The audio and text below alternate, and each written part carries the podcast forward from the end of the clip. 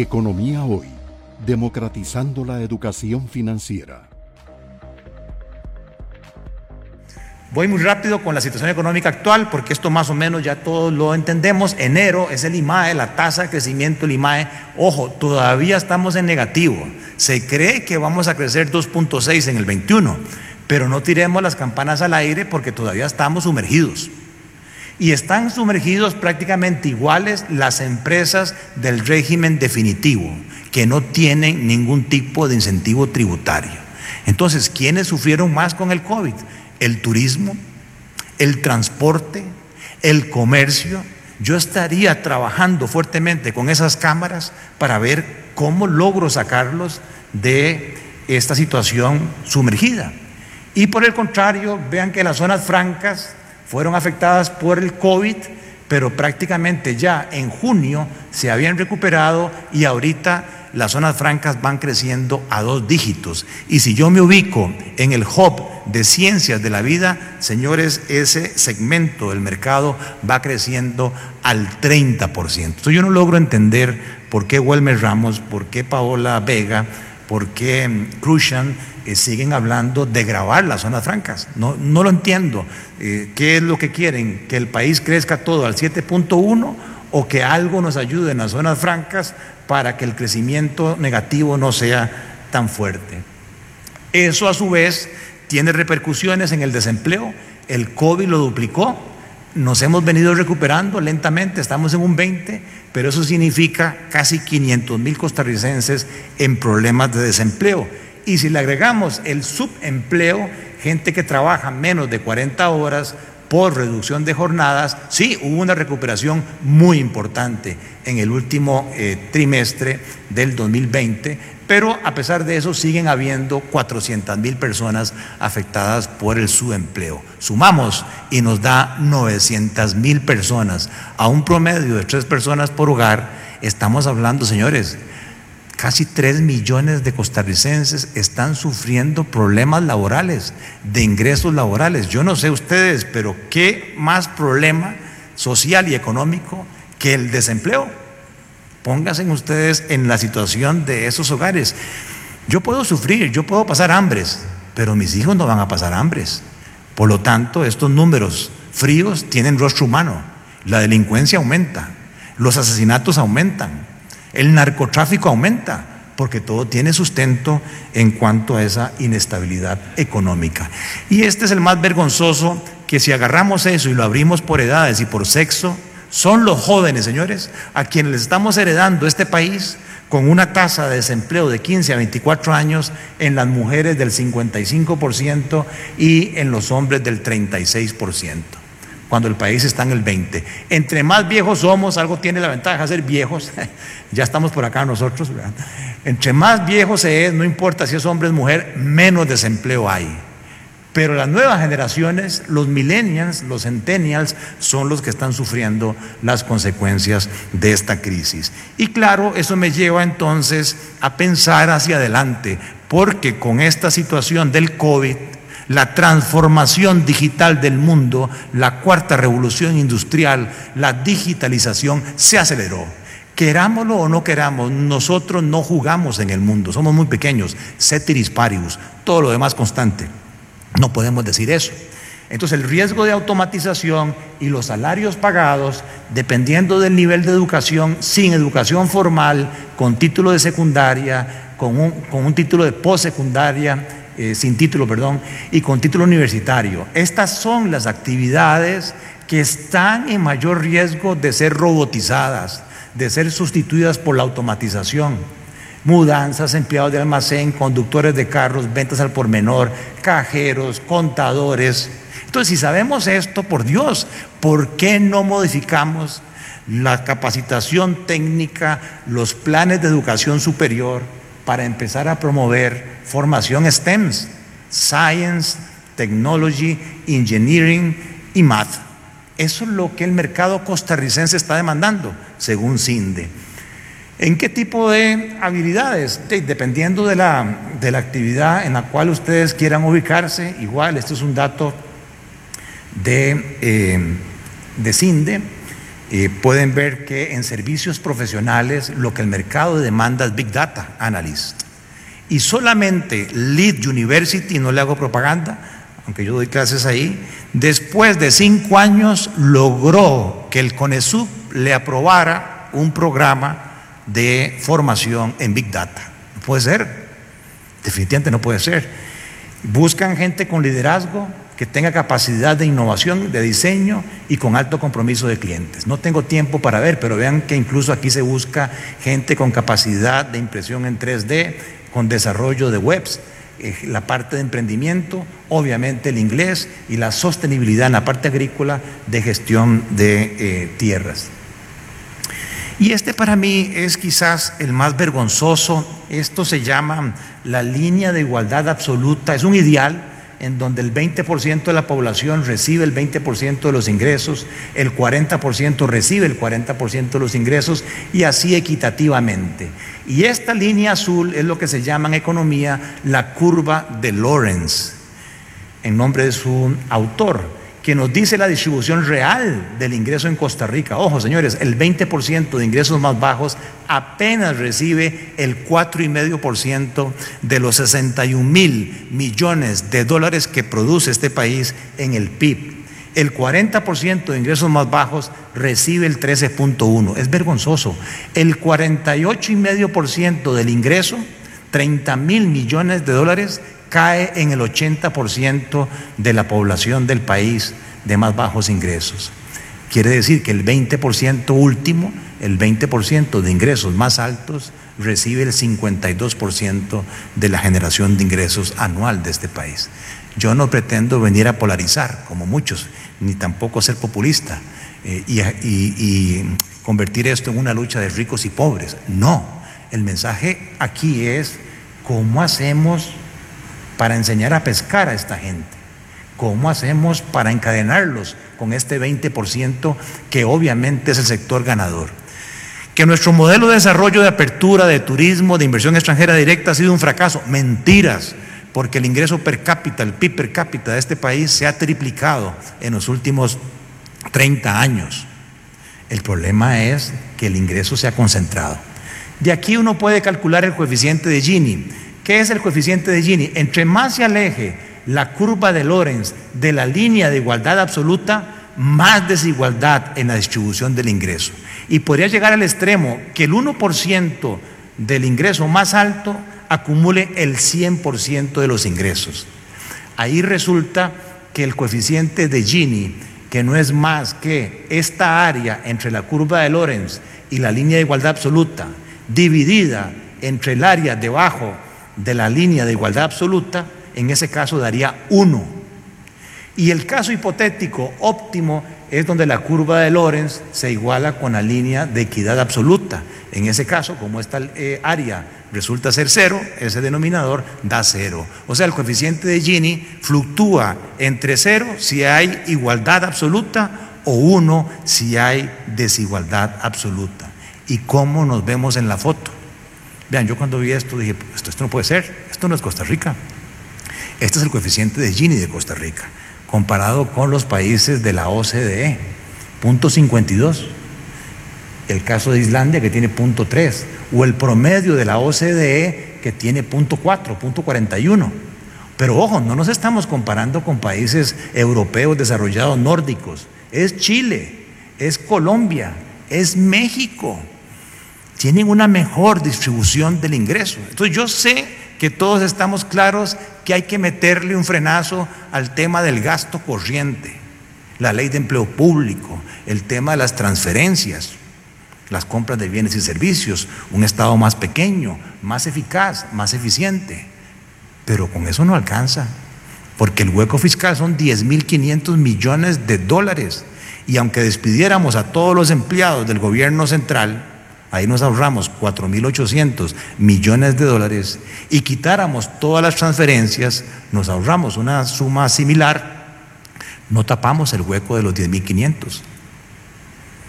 Entonces yo me pregunto, no desde el punto de vista corporativo, empresarial, donde la tasa es obscena, el 58% de la utilidad bruta de las empresas, según el Banco Mundial, se van impuestos ¿Quién va a emprender así? Pero a nivel personal, y yo me incluyo, ¿realmente estamos siendo nosotros solidarios con esos 3 millones de costarricenses que la mayoría no recibe más de 120 mil pesos por persona? ¿O 600 mil que reciben 30 mil pesos al mes, cuando el costo de la canasta básica son 60 mil? ¿O podríamos aguantar un impuesto temporal? Porque el problema es ese, y me, me acuerdo Guti, estamos jodidos todos ustedes. Nadie quiere soltar. Todo mundo dice, yo ya contribuí. Pero no personal, yo les digo, antes del COVID y después del COVID, mi tasa impositiva sigue siendo la misma. Y yo creo que uno podría ayudar un poco más, aunque sea transitoriamente. Tal vez yo estoy este, hablando totalmente perdido y me van a enterrar en cajita blanca, pero ese sentimiento de solidaridad no lo tenemos. Nada más para que se ubiquen, este es el déficit fiscal, cerró el 20 con 8.1 del PIB y vean que el déficit primario, ingresos menos gastos, antes de intereses, respecto al Producto Interno Bruto ya es más pequeño que el componente de intereses. Señores, yo ya me cansé de decirlo, desde el año pasado lo vengo diciendo, reingeniería financiera de la deuda interna, no puede ser que, que estemos pagando por la deuda interna 8% en dólares, cuando la deuda externa nos cuesta 4%. No puede ser que la deuda interna tenga un plazo promedio de 4 años cuando la deuda externa es 8 años. Entonces, ¿qué nos cuesta ¿verdad? hacer esa reingeniería? Y aquí está el tamaño del problema, 19 mil millones el presupuesto del 2021 de dólares y los impuestos llegan a 8 mil 600, el tamaño del hueco es 10 mil 500. ¿Dónde quedó el artículo 176 de la Constitución, que es el principio de equilibrio presupuestario? En ningún caso, dijo el constituyente, el monto de los gastos presupuestos podrá exceder el de los ingresos probables. ¿Qué pasó con la Constitución? ¿O acaso las autonomías están por encima del principio de equilibrio presupuestario? Las autonomías financieras mal entendidas, no autonomías académicas, no autonomías judiciales, que es el core de esas entidades, no en cuanto a la autonomía municipal, pero a nivel financiero todos estamos metidos en el mismo barco. No me venga a decir que usted es una isla en términos de eh, la situación eh, financiera. ¿Dónde se van los 19 mil millones de dólares? De ahí remuneraciones. El 25% del presupuesto se va en remuneraciones. El 7,5% del PIB, ojo, yo les dije el déficit primario es 3.4. Y el 55% de los impuestos, de los ingresos del gobierno se van remuneraciones. Y esas remuneraciones son ya 2.300 millones de dólares anuales salario base y ya los pluses son más grandes, más altos que el salario base. Le siguen las transferencias corrientes, 4.700 millones de dólares. Vean que entre transferencias y remuneraciones se fueron las ventas. Nos gastamos todos los ingresos en remuneraciones y transferencias. ¿Transferencias para quién? 16 regímenes de pensiones con cargo al presupuesto nacional diferentes al régimen de validez, vejez y muerte. Y ojo, eso no está en el acuerdo con el Fondo Monetario. No se quiso comprar el pleito el presidente con estos grupos de presión que reciben 1.744 millones de dólares anuales, el 20% de los ingresos o casi el 3% del Producto Interno Bruto se va en esas pensiones. ¿Cuáles pensiones? Las del magisterio las del Poder Judicial, las del Poder Legislativo. ¿Cuál es la diferencia entre esta gente y el ciudadano que cotiza en el régimen de invalidez, vejez y muerte? El FES se lleva casi 900 millones de dólares. Todos estaríamos felices si esa plata le llega a los estudiantes de escasos recursos, pero todos sabemos que esa plata se queda en remuneraciones. Y otros que sí incluye el PANI, el FODESAF, las cargas sociales de la caja, etc. Vean la deuda, señores. La deuda, como está a tan corto plazo, todos los años vencen 4.500 millones de dólares, 7.3% del PIB.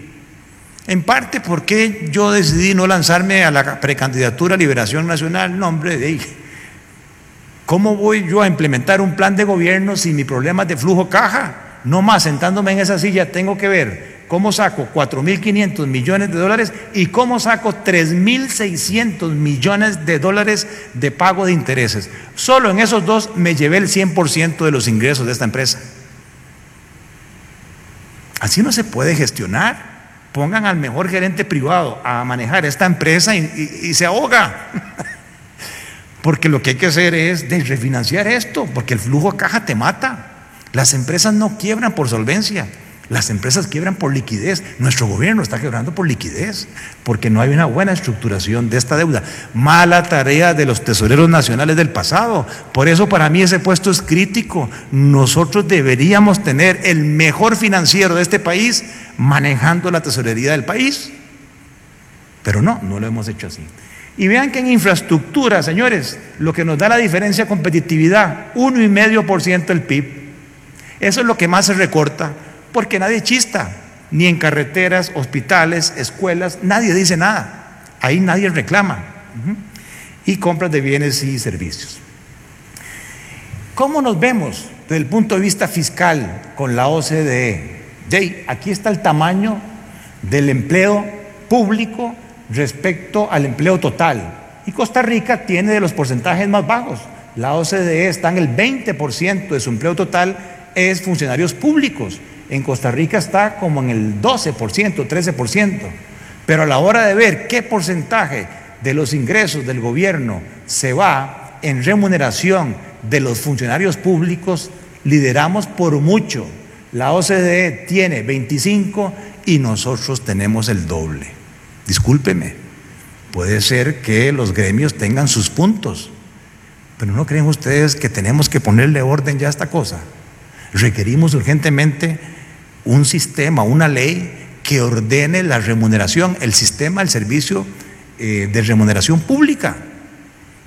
La misma OCDE lo dice, mismo puesto, misma habilidad, misma experiencia, misma antigüedad, pero dependiendo en cuál ministerio cayó y en cuál convención colectiva cayó, las diferencias entre un, un salario y otro llegan a ser 600% diferentes por el mismo puesto, chofer, secretaria, o sea, eso es insostenible, señores.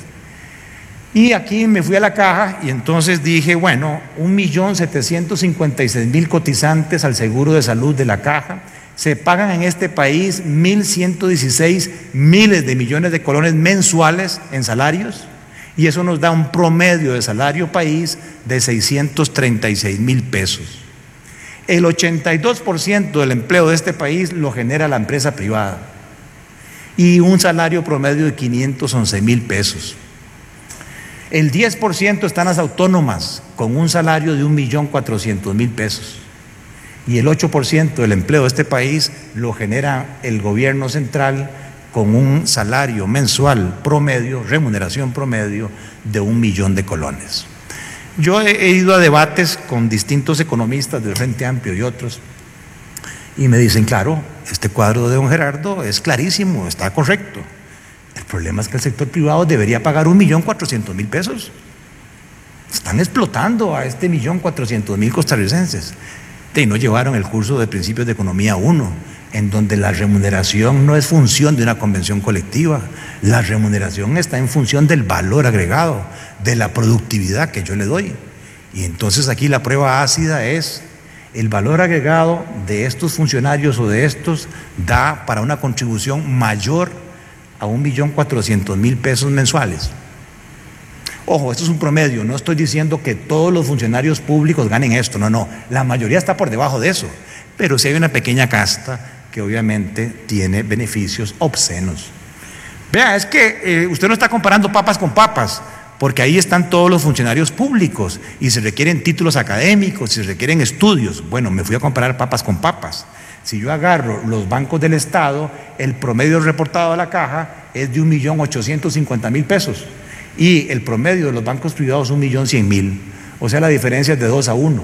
Me voy a enseñanza pública, 1.114.000. Enseñanza privada, 480.000 pesos, 2.3 a 1 y me voy a salud pública 800 mil pesos, salud privada 600 mil pesos, diferencia 1.3. ¿Por qué? Explíqueme. Como decía mi abuela, baileme ese trompo en una mano. Y quise poner el presupuesto del 21 de remuneraciones de universidades públicas a propósito de la discusión, 722 millones de dólares, de los cuales salario base son 238 millones y ya los pluses son 354 millones de dólares. Agarren el TEC y es 2 a 1. Agarren la UCR y es prácticamente 1.8 a 1. O sea, se nos fue la mano, bueno, se les fue la mano en términos de eh, incentivos a través de los pluses. El tema de la deuda interna, son 30 mil millones de dólares que debe el gobierno internamente y el 71% lo debe en casa. Entonces, ¿cómo es posible que los hijos estén haciendo clavos de oro cobrando 8% en dólares cuando externamente podríamos conseguir plata al 4%? ¿Por qué nos reunimos a toda esta gente que el presidente los puso, a los presidentes ejecutivos del INS, de la Caja, ¿verdad? del ICE, de los bancos del Estado, y les decimos, reestructuremos esto, refinanciemos esto, quitémosle 21 mil millones de dólares, ¿verdad? O, o, el 80%, pago el 20%, el 80% y tirémoslo a siete años. Y dejemos que la próxima administración haga un plan de gobierno pero que no esté pensando en renovar títulos a seis meses o un año, porque nadie puede producir de esa manera. Reservas, ojo señores, perdimos 1.300 millones de dólares el año pasado. Eso es el 25% del volumen transado en el MONEX. O sea que el tipo de cambio de hoy, de 615, está manipulado, no es real. Si yo lo multiplico por 1.25, el tipo de cambio hoy debería ser 770 colones. El Banco Central no quiso eso. Intervino. ¿Cómo intervino?